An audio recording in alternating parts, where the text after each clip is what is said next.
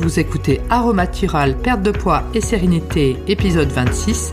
Aromatural, le podcast qui va vous aider à trouver un équilibre de vie entre votre corps et votre esprit. Bienvenue à vous, je m'appelle Véronique Denis et aujourd'hui le titre de l'épisode est La dépendance affective.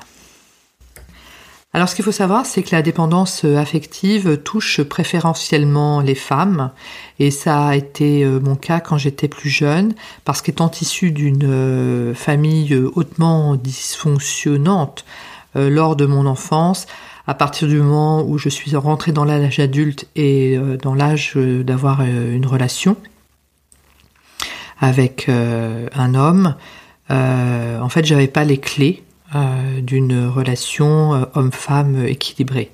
Et je suis tombée dans le piège de la dépendance affective.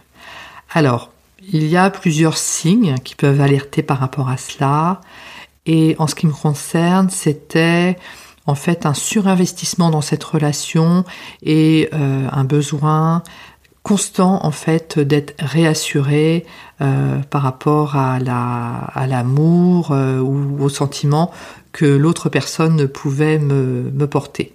Donc on voit bien qu'effectivement euh, ce genre de relation euh, est voué à l'échec parce que pour l'autre personne, si c'est à un degré assez haut, cette dépendance affective, c'est pour l'autre rapidement intenable.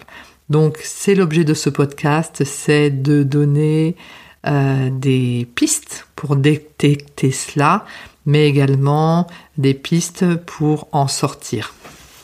On est bien évidemment en droit de ressentir un manque si la personne euh, est éloignée de nous ou si effectivement euh, on a besoin d'avoir des, petites réassurances comme ça de, des sentiments que nous porte notre partenaire mais on constate qu'effectivement on est en situation de dépendance affective quand il y a un décalage en fait entre la réalité des choses et euh, notre besoin, notre demande.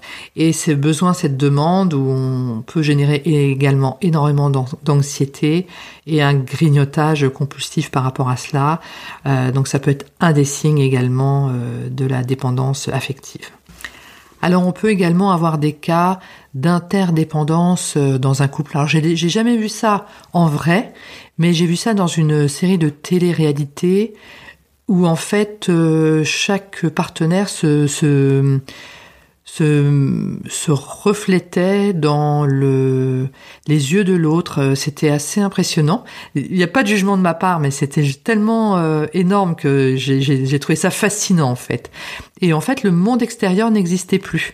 Euh, la famille, les amis, les enfants, euh, ils étaient tellement interdépendants de l'autre que le, le, monde extérieur avait disparu.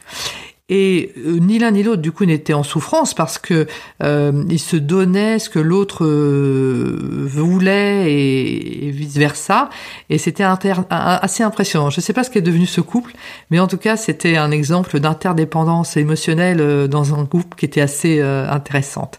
Et, et voilà. Alors après. Revenons effectivement à une dépendance émotionnelle qui aurait lieu dans un couple euh, plus classique, hein, je dirais. Donc, quels sont les signes par rapport à cela? Donc, les signes de la dépendance affective sont, de manière euh, non exhaustive bien évidemment, une recherche d'approbation permanente de la part euh, de l'autre, une suspicion exacerbée.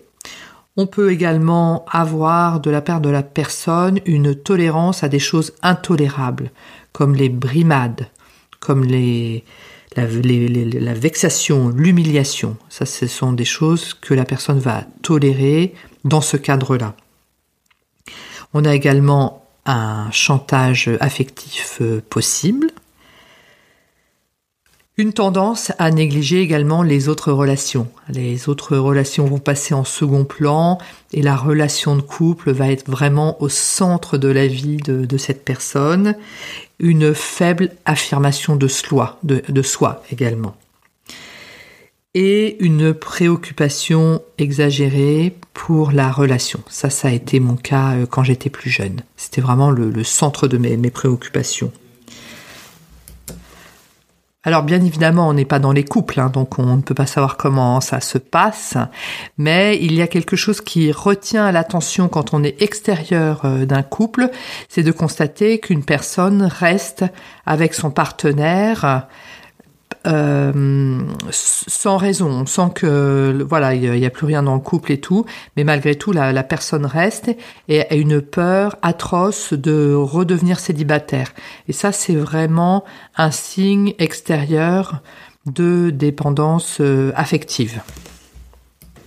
Comment est-il possible dans ce genre de cas de figure de rectifier le tir? Eh bien, il va s'agir dans un premier temps de donner plus d'importance aux relations extérieures qu'à celles de couple.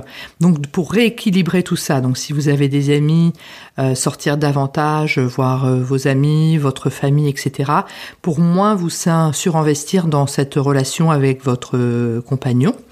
Et la deuxième chose également, c'est de trouver des passions, des sources d'intérêt euh, intellectuel ou qui feront que votre cerveau sera moins investi affectivement dans cette relation puisque vous aurez d'autres sources euh, qui vous nourrissent euh, par ailleurs que l'exclusivité finalement de, cette euh, relation amoureuse. Et le fait de s'investir comme ça dans une passion, une occupation extérieure, va faire que la personne donc va s'épanouir elle-même, mais va également euh, rendre heureux son partenaire dans la mesure où nos partenaires préfèrent nous voir euh, épanouis et bien autonomes par rapport à eux. Euh, ça va en quelque sorte consolider finalement la, la relation. Ce podcast est à présent terminé. Je vous remercie de votre attention et je vous dis à très bientôt.